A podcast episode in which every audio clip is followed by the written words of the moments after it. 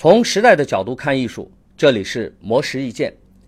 一月一过，二零一八贺岁档的电影也逐渐浮出水面。不出意外，一部带有“西游”二字的电影赫然入目。近几年来，和《西游记》搭上边的影视项目越来越多，每年一部西游贺岁片更是雷打不动。改编翻拍经典影视剧似乎已经成为潮流，这究竟是炒冷饭还是项目的创新呢？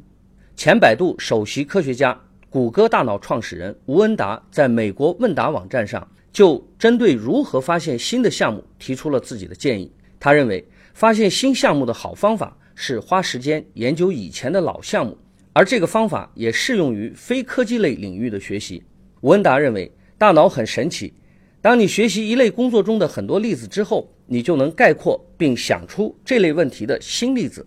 这也是为什么很多艺术家通过复制大师的作品来学习绘画。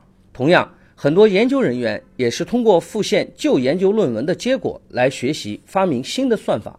吴恩达说自己正是因为在不同的公司看到了很多实际的机器学习的案例，现在才能定期为机器学习转型公司找到新的机会。所以，如果你想知道如何做有趣的新项目，阅读或者复现你喜欢的旧项目。你就会开始产生新的想法。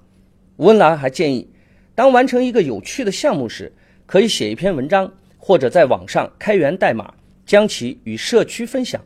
这样，其他的人可以反过来学习你，而你还可以获得更多的反馈，从而加速你的学习。